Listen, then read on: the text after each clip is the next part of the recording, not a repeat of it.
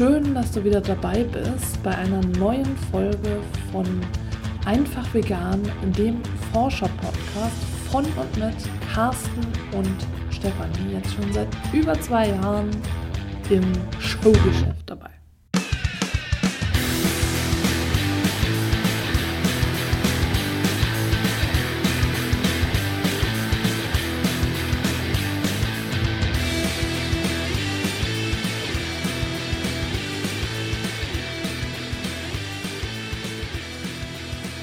Bevor wir mit der heutigen Folge anfangen, schnapp dir jetzt deinen Kalender und einen Stift und markiere dir auf alle Fälle den 25. Juli 2018. Das ist ein Mittwoch und zwar um 20 Uhr, das ist ganz wichtig, den Eintrag vermerken, Webinar mit Carsten und Stefanie. Genau, das wird nämlich unser nächstes Webinar sein in unserer tollen Webinarreihe. Und äh, das letzte Webinar hat so viel Spaß gemacht. Es war eine kleine, aber feine Runde und deswegen wollen wir mehr. Ja, wir wollen definitiv mehr, ja. Und es wird diesmal das Thema Familienfeier sein, also fünf Tipps, wie du als Veganer oder Veganerin die nächste Familienfeier meisterst. Und äh, ja, also es wird wieder darum gehen, äh, wie du souverän und gelassen bleibst, egal was für Herausforderungen dir auf dieser Familienfeier begegnen. Und wir werden dir mindestens fünf Tipps geben. Diejenigen, die jetzt bei dem letzten Webinar dabei waren, äh, wissen, dass äh, wir nicht weniger als fünf Tipps geben, sondern eher mehr. Genau. sondern eher mehr. Und es äh, ist auch interaktiv. Du bist dazu eingeladen, mitzumachen und dich daran zu beteiligen. Wir machen auch ein, zwei, drei Übungen vielleicht, je nachdem. Du musst nicht mitmachen. Es ist kein Muss, dabei mitzumachen. Du kannst auch einfach nur passiv zuhören und zuschauen. Aber wenn du mitmachen möchtest, bist du herzlich eingeladen. Also wenn du uns mal live erleben möchtest, vielleicht sogar mit uns chatten oder sprechen möchtest und natürlich unsere Antworten hören möchtest, bist du herzlich eingeladen. Das ganze Spektakel dauert ungefähr eine Stunde. Wenn es ein paar Minuten länger dauert, ist das egal. Das ist deine Zeit. Und wenn du an diesem Abend aus irgendeinem nicht akzeptablen Grund gar keine Zeit hast, dieses Webinar anzuschauen, trag dich trotzdem in unsere in unseren Verteiler, Verteiler ein. genau. Denn es wird auch eine Aufzeichnung wieder geben und äh, du wirst dann im Anschluss auch den Zugang bekommen zu der Aufzeichnung vom letzten Webinar. Das heißt, es ist äh, tatsächlich ein ja, eine Seite, wo ich dann alle Webinare drauf ähm, veröffentlichen werde für alle, die sich eben in den Verteiler eintragen. Wo muss man denn jetzt klicken, um in den Verteiler zu kommen? Also du wirst in den Shownotes einen Link finden und äh, dort wirst du auf diesen Link klicken und dann kannst du dich in den Verteiler eintragen. Dann bekommst du die Benachrichtigung, wann das nächste Webinar stattfindet. Und kurz bevor es stattfindet, also ich werde einen Tag bevor es stattfindet, dir den Link zum Webinar schicken und äh, dich dann auch noch mal eine Stunde vorher daran erinnern, weil ich selber auch gemerkt habe, dass das ähm, ja schnell mal passiert, dass man das dann wieder vergisst. Und im Anschluss an das Webinar werde ich eine E-Mail verschicken mit dem Link und den Zugangsdaten zu der Aufzeichnung zum Webinar. Und dann äh, wirst du auch wirklich nur Informationen immer zu den Webinaren bekommen, wenn du da eingetragen bleibst. Wenn du keine Lust mehr hast, trag, trägst dich einfach wieder aus. Genau, wir freuen uns auf deine Anwesenheit, auf dein Interesse, egal wie, entweder live mit dabei oder offline im Nachgang. Und ja, der 25. ist bald. Also spute dich. Genau, trag dich auf jeden Fall schon mal ein und sag's auch weiter. Also wir freuen uns natürlich, äh, wenn je mehr, desto besser daran teilnehmen. Und ja, sag es wirklich weiter. Und dann habe ich noch eine Ankündigung zu machen, denn äh, mich juckt so in den Fingern. Ich möchte nicht nur sprechen, sondern auch schreiben.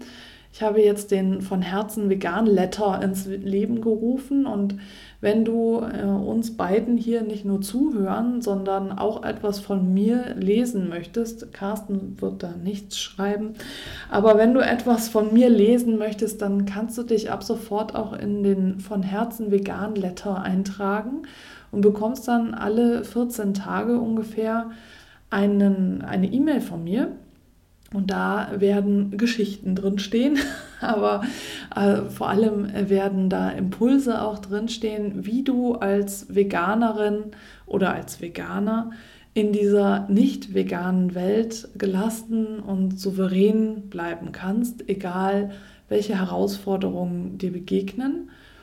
Und es werden tatsächlich einfach sehr persönliche E-Mails sein und diese Texte werden sonst nirgendwo vorkommen. Das heißt, es ist kein Hinweis jetzt auf einen Blogartikel oder eine Podcast-Folge. Es kann sein, dass ich dann vielleicht mal irgendwie auf etwas referenziere, aber diese Texte schreibe ich wirklich nur für die von Herzen vegan Letter Leser und Leserinnen. Und wenn dich das interessiert und äh, du da Spaß dran hast, weitere Geschichten von mir zu hören, dann trag dich doch gerne da ein. Den Link findest du ebenfalls in den Show Notes. Das sind zwei unterschiedliche Links. Hm? Genau, es sind zwei unterschiedliche Links, weil es eben auch zwei unterschiedliche Angebote sind. Ja, muss man wissen. Nicht, dass man denkt, ich trage mich jetzt fürs Webinar ein und so, bekomme dann ja. automatisch den äh, von Herz Vegan Letter oder genau. andersrum. Nee, nee, das sind zwei unterschiedliche Listen, denn zum einen ist es aus Datenschutzgründen wichtig, zwei unterschiedliche Listen zu haben und zum anderen ist es ja vielleicht auch so, dass du nur äh, diesen äh, von Herzen vegan Letter lesen möchtest und gar nicht am Webinar teilnehmen. Kann ich mir nicht Oder vorstellen. andersrum, vielleicht nur am Webinar teilnehmen und nicht den von Herzen vegan Letter lesen. Kann ich mir auch nicht vorstellen. Aber ich möchte dir zumindest diese Möglichkeit geben, dass du sagst, okay, ich möchte nur das eine und nicht das andere. Und das heißt, äh, je nachdem, was du möchtest, trägst du dich für das eine oder das andere oder beides ein. Auf jeden Fall nachher die Shownotes sichten. Genau, so. sichte die Shownotes, trag dich dafür ein und jetzt haben wir tatsächlich schon relativ lang geredet und dann würde ich sagen, Folge ab. Genau. Viel Spaß.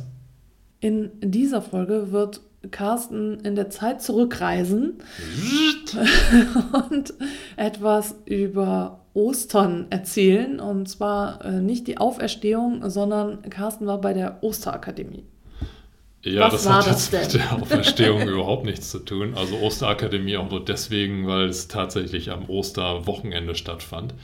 Die Osterakademie war ein Treffen hier in Hamburg von Tierbefreiern und Tierrechtlern und Marxisten. Und Carsten. Ja, die sind aber nicht gekommen, um mich zu treffen, sondern ich bin dorthin gefahren, um die mal anzuschauen.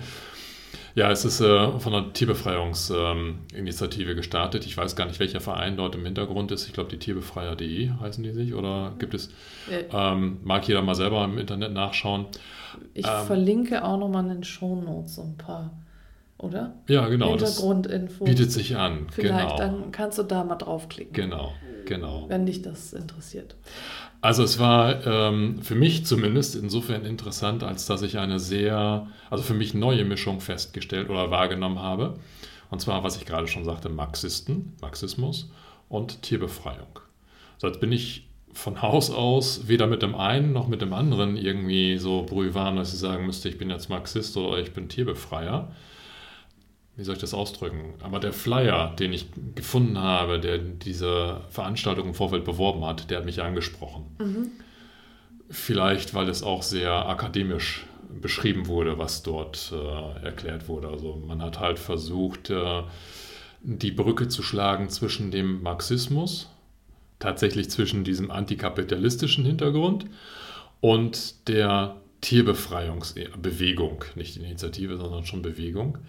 Und das war etwas, wo ich im Vorfeld nie drüber nachgedacht habe. Es waren für mich eigentlich immer zwei völlig verschiedene Themenbereiche, bis zu dem Zeitpunkt, wo ich dann halt diesen Flyer in die Hand bekommen habe und habe festgestellt, ah, es gibt Leute, die eben ähm, eine Veranstaltung zu diesen Themenkomplexen haben. Und B, es gibt halt tatsächlich Personen, die das auch schon jahrelang so machen, für die das einem zwangsläufig mit dem anderen zu tun haben muss. Also mhm. die sagen, ich kann nicht äh, ein Tierbefreier sein, wenn ich halt nicht antikapitalistisch eingestellt bin, äh, beziehungsweise auch andersrum. Und das war für mich reizvoll. Deswegen habe ich mir dann sowohl den Flyer mitgenommen, als auch dann zu Hause angemeldet, dass ich mindestens an einem Tag dieser Veranstaltung dabei sein wollte. Die Veranstaltung selber, die lief von äh, Karfreitag, ich wollte gerade sagen Osterfreitag, nein, Karfreitagabend. Da gab es dann eine ähm, Podiumsdiskussion, Eröffnungsdiskussion. Ich glaube sogar mit Hilla Setschgen als einzige Frau, ne? Ja, richtig. ich muss ja zu meiner Stande eingestehen, ich bin nicht hingefahren. Ähm, also jetzt nicht am Freitag, sondern ich bin eher am Samstag hingefahren. Samstag war der komplette Tag. Mhm. Und ausgeklungen ist das, glaube ich, am äh, Sonntagvormittag, wobei das offizielle Programm dann äh, Samstagabend äh, mit der Podiumsdiskussion zu Ende gegangen ist und Sonntag war einfach nur noch gemeinsames Frühstück und Abreise weil ähm, viele Leute eben auch von, von weiter her angereist sind und dort übernachtet haben. Mhm. War es dann halt tatsächlich so, dass es über mehrere Tage hinweg ging und dann eben dieses Programm über mehrere Tage hinweg auch äh, gestaffelt war. Ich habe, wie gesagt, den Samstag mitgenommen und äh, es gab halt verschiedene Vorträge, die inhaltlich für mich zumindest sehr spannend klangen. Mhm wo ich bis heute darauf warte, dass die auch tatsächlich die mitgeschnittenen Audios irgendwo veröffentlichen. Warum also, haben sie noch nicht gemacht? Nee, leider nicht. Okay. Hab, also die haben wirklich jeden einzelnen Vortrag nochmal mit dem Aufnahmegerät begleitet. Es gibt also Tonaufnahmen, aber... Ähm, Vielleicht aufgrund der DSGVO? Ich bin mir nicht sicher. Also ich habe damals gefragt, ob das denn veröffentlicht wurde und ähm, da war man sich noch nicht ganz so sicher. Die Tendenz war, ja, wollen wir schon, aber mal schauen. Mhm. So bisher habe ich nichts mitbekommen. Ich habe auch keine Info per E-Mail bekommen. So, das hätte ich vielleicht noch erwartet, wenn ja, ne, die Teilnehmer sich dann im Vorfeld per E-Mail dann anmelden, dass die dann nochmal die Information bekommen, pass mal auf, ihr mhm. Material ist jetzt irgendwie online abrufbar für alle.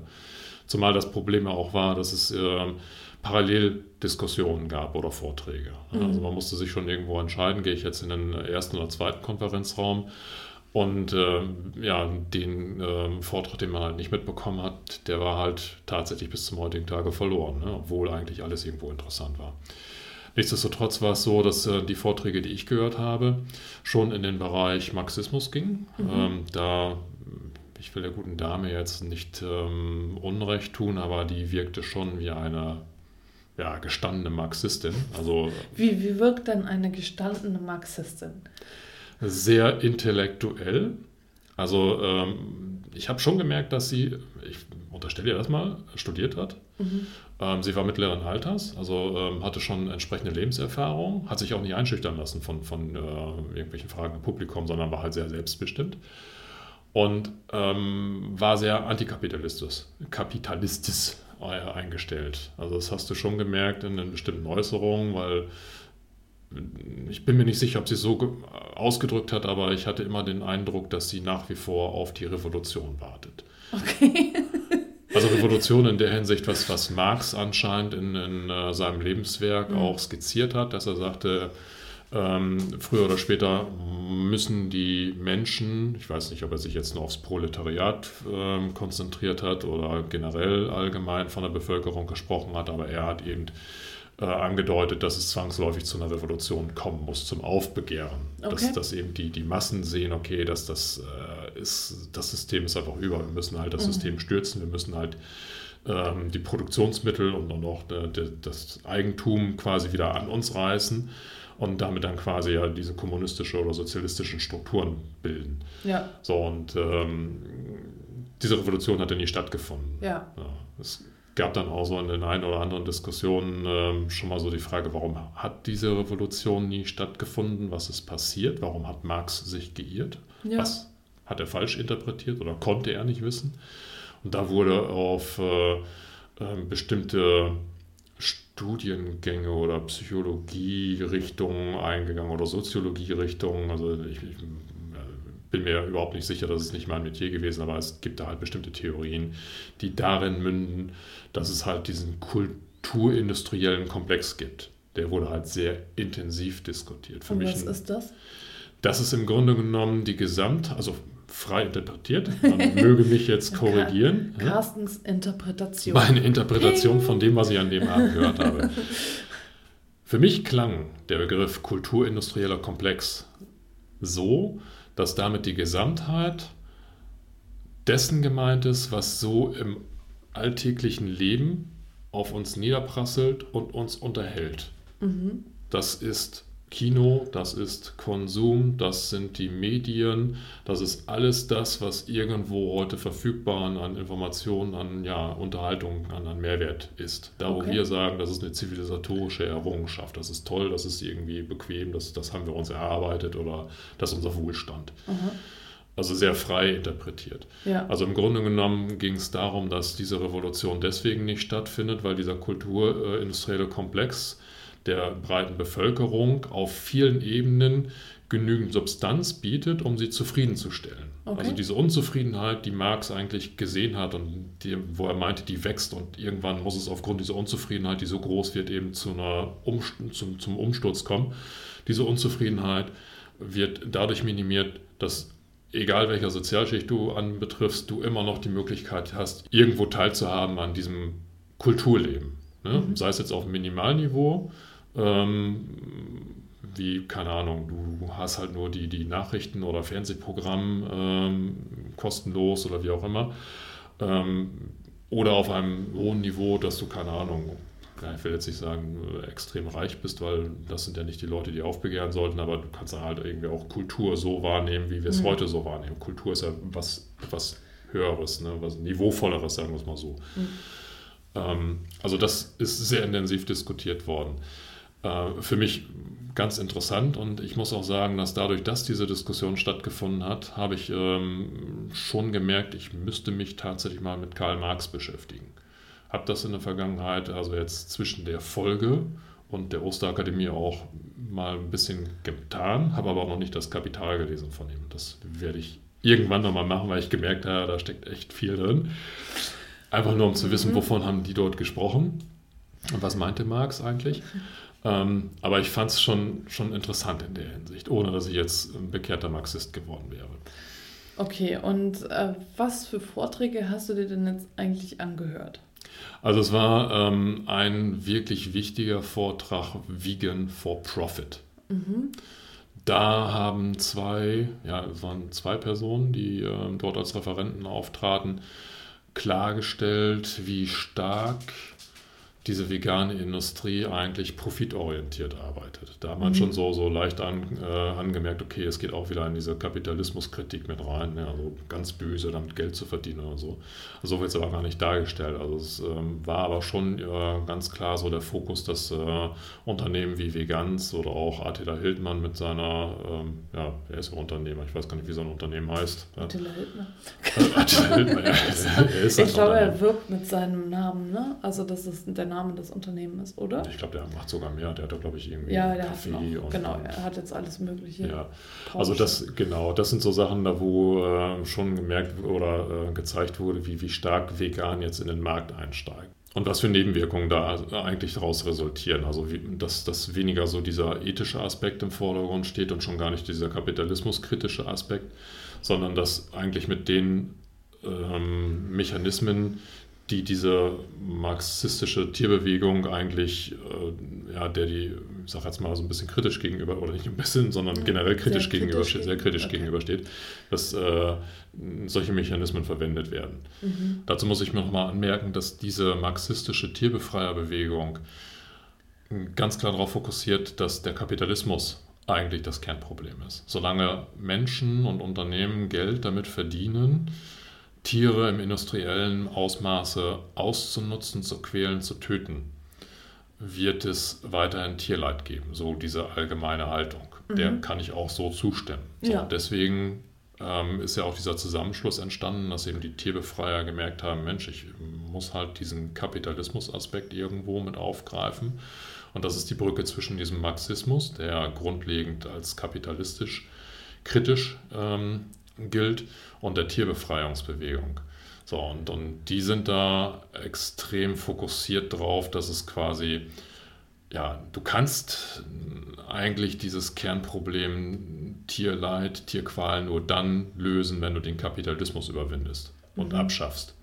So, irgendwie ein Kompromiss oder ein Mittelweg oder sowas gibt es nicht. Die sind ganz klar auf dieser Linie. Und Mhm. alles, was halt eher in eine andere Richtung läuft oder gemäßigter daherkommt, wird sehr stark, zumindest da an dem Abend habe ich das so wahrgenommen, mit, mit Kritik irgendwo betrachtet oder kritischen Augen betrachtet oder auch tatsächlich sehr kritisch dann verbal attackiert. Ja. Dementsprechend auch diese ähm, doch sehr negative Äußerungen bezüglich eben äh, dem Vegansgründer Jan Bredak und eben Attila Hildmann, die ja für sich quasi auch schon einiges getan haben, auch im, im Rahmen der veganen Bewegung schon eine bestimmte Präsenz nach außen äh, erreicht haben und auch vom Produktsortiment dafür gesorgt haben, dass andere Leute halt vegane Produkte bekommen konnten, aber tatsächlich eben sehr stark kapitalistisch unterwegs sind. Mhm. Ähm, also das war etwas, ähm, da, da, kann ich jetzt gar nicht so in die Tiefe reingehen, was alles in diesem Vortrag behandelt wurde. Das war halt eben grundlegend so dieses Kernthema, okay, du bist kapitalistisch, du versuchst halt damit Geld zu verdienen, du hast gar nicht so groß also das Tierwohl im Auge, weil diese ethischen Aspekte erstmal komplett im Hintergrund stehen oder halt auch so nicht artikuliert werden. Und das ist erstmal schlecht. Ein anderer Vortrag, der mich ähm, weitaus mehr bewegt hat, war ähm, die Übersicht ähm, wer jetzt tatsächlich alles so in dieser Fleischindustrie Geld macht. Also okay. da hat sich dann einer der Referenten wirklich hingesetzt und hat mal versucht, diese wirtschaftlichen Zusammenhänge, die Interessensgebiete, mm, die wirtschaftlichen okay. und politischen Akteure mal zu skizzieren und nachzuvollziehen, wer macht eigentlich was. Mhm. Und das war echt extrem beängstigend und auch interessant, weil er ganz klargestellt hat, dass es ähm, sowohl auf der wirtschaftlichen Ebene die ganz großen Namen gibt. Mhm. Ne, also wurden halt Tönnies und auch PAW, die ja mit Wiesenhof ja. da sind, etc. Und auf der anderen Ebene eben Politiker, die aber auch nicht ganz neutral vom Hintergrund sind, die teilweise ja. selber so Landwirte oder Fleischproduzenten sind, ähm, aber auch sehr stark eben von, von diesen Unternehmen irgendwo beeinflusst werden. Teilweise mhm. dadurch, dass sie sich halt persönlich kennen, teilweise, dass auch irgendwie mehr oder weniger direkte Beziehungen existieren. Und äh, wenn man das so weiß, dass eben die Wirtschaft die Politik beeinflusst, was ja im Grunde genommen jetzt nichts Neues ist, aber die Art und Weise, wie das passiert oder ja. wer da jetzt miteinander interagiert, das war schon in diesem Vortrag sehr interessant. Äh, und dann guckt, was passiert denn eigentlich mit den Meinungsmachern, die eigentlich für sich hier in Deutschland den Anspruch haben, wir sind unabhängig. Also mhm. irgendwelche Institutionen, die äh, Ernährungsratschläge rausgeben, wie zum Beispiel die DGE oder ja. irgendwelche Institute, die von sich aus sagen, naja, wir sind ja grundlegend unabhängig. Und dann sieht man eigentlich, mit, äh, in, inwiefern sind die eingebettet in diese ganzen mhm. Konstrukte. Dass man merkt, okay, da gibt es ein Bundesministerium, das hat irgendwo ein bestimmtes Mitspracherecht oder einen bestimmten Anteil an diesen Institutionen. Und in diesem Bundesministerium für Landwirtschaft, naja, weiß man, sitzen ja nicht unbedingt die Tierfreunde oder ja, saßen ja. ja zu dem Zeitpunkt noch nicht, ne, mit dem Großminister. Und äh, dann, dann merkt man, okay, das kann an der Stelle ja nicht unbedingt so absolut neutral daherkommen. Ja. Und gleichzeitig werden aber auch von der Wirtschaft her ähm, bestimmte Einflussnahmen dadurch ähm, aufgebaut, dass äh, diese Institute und die Forscher, die da sind, entweder durch Spenden bezuschusst werden oder keine Ahnung, bei diesen Wirtschaftsunternehmen oder bei irgendwelchen Foren ähm, Vorträge halten, ähm, dadurch dann halt Geld verdienen, ja. was nach außen hin immer noch als unabhängig irgendwie dargestellt werden kann, aber letztendlich dann doch schon irgendwo zeigt, dass dort Verbindungen da sind, die nicht unbedingt als mhm. tatsächlich neutral gelten können. Und dann wird auch nochmal, oder wurde auch nochmal gezeigt, wie das Ganze so von der Medienmache existiert. Ja, dann, äh, der, der Referent hat dann äh, ähm, so die, die ganz großen Branchenzeitschriften genannt. Wobei mhm. großes relativ, also es ist nicht so, so Bildzeitung oder, oder spiegelmäßig, ja. sondern man hat einfach mal äh, gesehen, da gibt es äh, zwei Fachzeitschriften, die im Fleischerhandwerk äh, an, an bestimmte Unternehmen oder an die, die Fleischerunternehmen äh, verteilt werden. Die haben eine, eigentlich von der Zahlen her eine relativ geringe Auflage, aber dadurch, dass sie eben die vorherrschenden Organe sind, mhm. ähm, ist das, was dort drin steht, eigentlich meinungsmachend in dieser Branche. Ja. So. Und wenn man dann sieht, ähm, wer sitzt eigentlich da alles dahinter und wer bedient sich dann dieser äh, ganzen äh, Informationen, die dort drin stehen, dann wird einem schon schummrig. Er hat dann nämlich gezeigt, okay, äh, da, da gab es irgendwie einen Artikel, der war, ähm, ich sag jetzt mal, hat ein bestimmtes Meinungsbild repräsentiert. Und ähm, teilweise wortwörtlich wurde dieser Fachartikel aus dieser, ich weiß gar nicht, ob es die Fleischerzeitschrift war, mhm. oder äh, das andere ja. weiß ich jetzt nicht mehr, wurde es in den Mainstream-Medien aufgenommen. Die haben den Artikel mehr oder weniger kopiert. Hm, ja. Und das lief dann über mehrere Stufen, so dass das, was eigentlich, ich sage jetzt mal, dem reinen Fleischer irgendwie nur zugänglich Ja. ist, das ist dann auf einmal irgendwo in den Massenmedien gelandet ja, und genauso unhinterfragt gewesen, obwohl man schon an der ersten Position oder in, der ersten Veröffentlichung mit einem gesunden Menschenverstand gemerkt hat, das ist Hetzpropaganda, was da gemacht wird. Ne? Also die haben dann, ich weiß nicht, ob es jetzt gegen Vegan war oder gegen Pflanzen, aber es war halt irgendwo schon so in diesem Bereich, wir müssen halt die Position der, der Mhm. Fleischer und der, der Tierindustrie Ja. stärken. Und das war völlig unreflektiert. So, aber es war eben Meinungsmacher. Und das ist einfach so ähm, schon beängstigend gewesen, wie das sich dann durch die einzelnen Medien und ja, durch die Gesamtmedienlandschaft durchzieht, ohne dass irgendjemand mal sagt, hey komm, ne, lass uns das mal hinterfragen, Mhm. das kannst du nicht nochmal drucken. Ne? Und äh, dieses ganze Gespinst, das, das ähm, wurde halt in diesem Vortrag nochmal gezeigt und fand ich extrem spannend, das einfach mal so zu Ja. sehen. ist auch definitiv spannend. Ich meine, das haben wir ja, glaube ich, war es in Food Inc., wo die es nochmal dargestellt hatten, wie das in Amerika ist, halt, dass die, ne, die, die Wirtschaft und äh, die, die Politik einfach total verbandelt ist, weil der von dem mal hier und mal da und dann wechseln sie und keine Ahnung. Ne? Mhm. Also so, das ist alles total miteinander verbandelt. Das ist ja im Grunde nichts Neues. Auch, ich meine, wenn wir jetzt mal wieder auf den Film Thank You for Smoking kommen, Ja. wo halt alle irgendwie miteinander verbunden sind, äh, das, das ist schon, das ist schon irgendwie so, ne? Das macht einen aber dann irgendwie, fühlt man sich dann auch wieder ohnmächtig, ne? Ja, es ist tatsächlich so eine gewisse Ohnmacht, weil man denkt, okay, wenn du jetzt in eine Richtung vorgehst und versuchst da jetzt irgendwie zu intervenieren, dann hast du im Hintergrund so eine Phalanx an, an äh, weiteren Meinungsmachern, Mhm. gegen die du eigentlich gar nichts ausrichten kannst. Da, da bist du als einzelner Akteur oder auch als kleinere Organisation völlig machtlos. Oder Ja. kommt dir zumindest im ersten Moment so vor. Ja, Weil die ja alle, ja, die halten zusammen. Ne? Also eine Krähe hackt der anderen ja kein Auge aus und das äh, ist da schon echt deutlich geworden.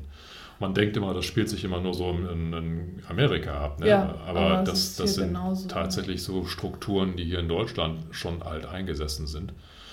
Und ähm, genau, äh, beängstigend war dann auch zu sehen, wie, wie diese Personen, die dort als Akteure unterwegs sind, äh, ihre berufliche Laufbahn aufgebaut haben. Mhm. Also jetzt nicht äh, zielgerichtet in der Hinsicht, dass sie sagen, hey, in 30 Jahren möchte ich aber an der und der Position da in diesem ganzen Konstrukt stehen, sondern Ja.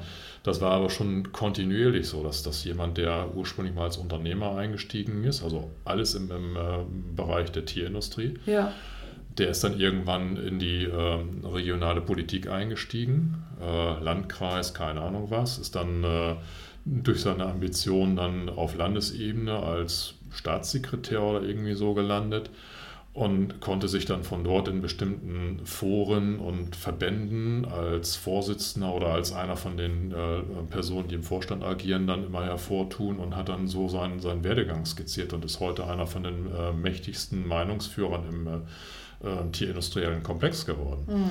So, und das sind alles so Personen, wo du merkst, okay, der Hintergrund ist jetzt noch nicht mal irgendwie so phänomenal anders als das, was man so als Lokalpolitiker hier Ja. in, in jeder Region wahrnimmt. Ne? ja. Ähm, Siehe Jens Spahn. Jens Spahn ist auch so, genau. Mein Lieblingsbeispiel. ja. Ja, Ja. aber du, du, du merkst einfach, die sind eigentlich verhältnismäßig banal alle gestartet. So, Ja. Und haben sich dann irgendwo in eine Richtung entwickelt und deren Meinungen sind auch zementiert. Also je, das sind ja, Ja. teilweise Leute, die über Jahrzehnte hinweg in diesen Bereichen tätig sind. Und ähm, das perfide ist ja, dass die sich auf der einen Seite einen bestimmten Expertenstatus angeeignet haben. Die Mhm. sind halt Versteher dieses ganzen Wirtschaftskonstruktes oder Politikkonstruktes. Mhm. So. Was macht, die, äh, was macht die Öffentlichkeit, was machen die Medien? Wenn du jetzt sagst, du hast jetzt irgendwo Richtung Tierschutz oder ähm, ja, Tierleid irgendwo etwas und möchtest das irgendwo äh, thematisieren, dann greifst du auf solche Personen zurück, Ja. weil die halt so präsent sind Ja. und weil die auch eine Expertise haben. Ne? Dass die aber aus der falschen Brille schauen oder auch gar nicht mehr aus der, ich sag jetzt mal, Dass sie nicht neutral schauen können, ne? Nee, das ist, die, die sind ja schon, will nicht sagen verquer, aber die sind halt von ihrem Denken schon so in eine. Richtung zementiert. Ähm, das wird dann ja oft übersehen. Und so ist es ja mit den Politikern genauso. Ne? Hm. Also die Leute, die jetzt, so, ich sage jetzt mal, im landwirtschaftlichen, politischen Bereich aktiv sind und dort auch gewählt werden, das sind ja häufig Leute, die aus diesem landwirtschaftlichen Bereich stammen. Ja. Ja, Haben wir ja gesehen jetzt schon. Ne? Kannst du da was anderes erwarten an, an, an Tagespolitik, ne? Ja, und wie gesagt, also es wurde in diesem Vortrag also teilweise auch namentlich und, und schön skizziert. Ja, dann die Personen dann dargestellt mit Werdegang, beziehungsweise auch eben diese ganzen Verflechtungen schön äh, mit Diagrammen dann dargestellt. Und äh, das war ja auf der einen Seite erhellend, auf der anderen Seite eben auch ein bisschen beängstigend, muss ich mhm. zugeben. Und äh, der Tag ist dann wieder ausgeklungen mit einer Podiumsdiskussion, oder? Ja, richtig. Ähm, die ich aber nicht vollständig mitbekommen habe. Also bei der Podiumsdiskussion ging es einfach äh, grundlegend um die Frage, wie geht es eigentlich weiter mit der Tierbefreiungsbewegung. Mhm. Ähm, das war eigentlich auch so der Dreh- und Angelpunkt dieser gesamten Osterakademie, dass man Fragen oder Antworten auf diese Frage finden wollte, weil man schon gemerkt hat, das Thema Tiere, Tierschutz, Tierleid ist extrem stark in den Medien. Also mhm. gerade im, im, Vergleich zu vor fünf oder zehn oder 15 Jahren. Aber trotzdem bewegt sich halt nichts. Ja. So, und da wollte man einfach mal mit den einzelnen Personen, Referenten und auch mit dem Publikum diskutieren, hat denn die Tierbefreiungsbewegung jetzt eigentlich versagt, äh, mhm. weil sie sich schon irgendwie abrackert, aber trotzdem noch nicht die Ergebnisse liefert? Oder ist das vielleicht Verdienst der Tierbefreiungsbewegung? Wobei die Tierbefreiungsbewegung ja eigentlich die Befreiung der Tiere wollte. Ja, ne? ja. Und ähm, das sind alles so Sachen, die wurden dann in der Podiumsdiskussion mit angesprochen und auch kurz vorgestellt, was für einzelne Befreier da jetzt aktiv waren und mhm. sich an dieser Diskussion beteiligen konnten. So, und das war, ich sage jetzt mal, ein Zusammenschluss aus ähm, dem deutschsprachigen Raum, so wie ich es wahrgenommen habe. Also mhm. zumindest Deutschland und Schweiz. Ja, ich habe okay. viel, viel Schweizerdeutsch da gehört, zwar nicht verstanden, aber, aber wahrgenommen. Genau. Und äh, es waren auch so vom äh, Auftreten her schon teilweise so diese ja, Personen, die man eher so einer militanten Szene dann zuweist. Ne? Okay. man schon vom Äußeren sieht, okay, du bist tatsächlich einer von denen. Ne? Okay. Ähm, ja, was ja natürlich auch, also fand ich auch spannend, weil das wollte ich natürlich auch erstmal sehen. Ich bin ja eher so als Otto Normalbürger unterwegs, so vom Erscheinungsbild und ja. äh, wollte mich dann da mal so in diesen Personengruppen aufhalten, um selber mal rauszuspüren, wie fühlt sich das an. Bin ich jetzt total äh, unterschiedlich von denen? Ich musste aber feststellen, ich war jetzt nicht der, der Einzige, also ich war jetzt nicht deswegen auffällig, sagen wir es mal so. Okay, ne? die haben dich auch nicht rausgeschmissen. Nee, haben sie nicht versucht. nee. Genau, du konntest dir das alles anhören. Ja, ich wollte jetzt nochmal, also vielleicht können wir erstmal ein Fazit und dann wollte ich noch was ein, anmerken. Ja, das Fazit ist, dass äh, wenn du, liebe Hörerinnen, liebe Hörer, irgendwie die Möglichkeit hast, mal auf irgendeine Veranstaltung von dieser Tierbefreiungsbewegung zu gehen, geh da gerne mal hin. Also die Jungs und Mädels, egal wie jetzt gerade das von mir geschilderte rübergekommen ist, aber die brauchen tatsächlich unsere Unterstützung, weil, und da ziehe ich nochmal den Hut, das, was die dort machen, ist wirklich Hammer. Ne? Also die gehen ja in, in, auch rechtliche Bereiche rein, wo die nachher das äh, Problem haben könnten, ähm, ja, strafrechtlich verfolgt zu werden. Und ich denke, das muss man einfach honorieren, dass, dass Leute bereit sind, äh, Einbußen im persönlichen Umfeld äh, auf sich zu nehmen, um halt den ethischen Aspekt Tierbefreiung, Tierleid so aktiv äh, leben zu können und dagegen was zu unternehmen. Also da, da brennt eine ganz große Energie bei diesen Leuten. Wie gesagt, das, das muss honoriert werden und wenn du die Möglichkeit hast, dort mal hinzugehen, dich mit den Leuten zu unterhalten, nutze es. Nutze es. Ansonsten, mein Fazit ist absolut positiv, weil ich ganz viel neuen Input für mich bekommen habe. Ich habe mhm. äh, gerade so diese Brücke Marxismus, Tierbefreiung der ich noch nicht so wirklich zustimme, aber die hat bei mir zumindest ausgelöst, dass ich mich mit beiden Bereichen nochmal intensiver beschäftigen möchte, weil auch gerade so aus diesem akademischen Umfeld viele Sachen da diskutiert wurden, wo ich dann teilweise auch ja, ja, nicht wirklich verstehen konnte und nachvollziehen mhm. konnte, was war das. Das erzeugt bei mir eigentlich immer eher so hohe Neugierde, ne? was ist denn das eigentlich? Also von daher auch ähm, sehr interessante Aspekte, die ich dort mitnehmen konnte. Mhm. Ja, durchwegs positives Feedback. Okay.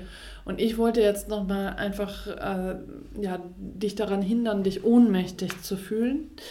Ähm, liebe Hörerinnen, liebe Hörer, nicht, dass Carsten sich angesprochen fühlt. Also, nee, weil wir ja gerade darüber gesprochen hatten. Ich denke immer noch, dass es jeder und jede von uns etwas bewegen kann, allein dadurch, dass wir unseren Konsum verändern. Und äh, zwar eben nicht nur verändern, sondern eben auch teilweise einschränken.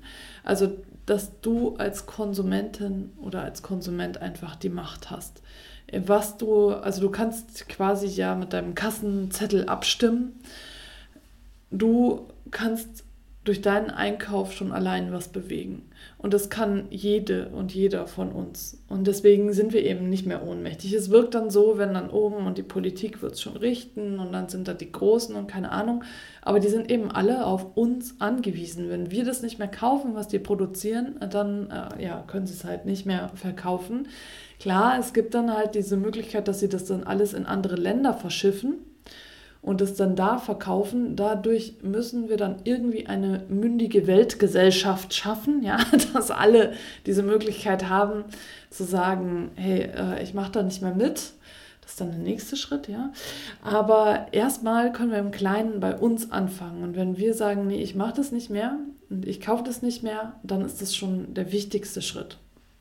Ja, da fällt mir, ich weiß nicht, in welchem Zusammenhang ich das jetzt letztens gehört habe, aber mal, ich glaube, ein buddhistischer Spruch rein oder irgendwie, ja, fernöstlich.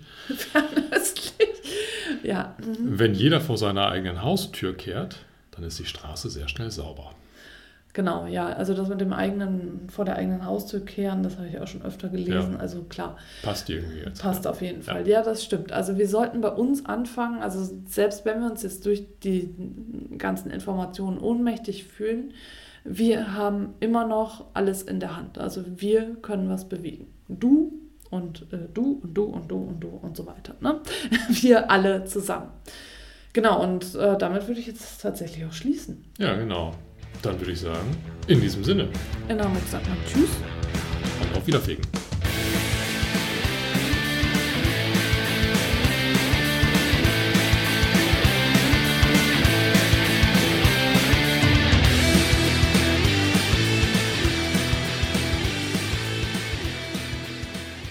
Tatsächlich so diesem Antikappale, Antikappale.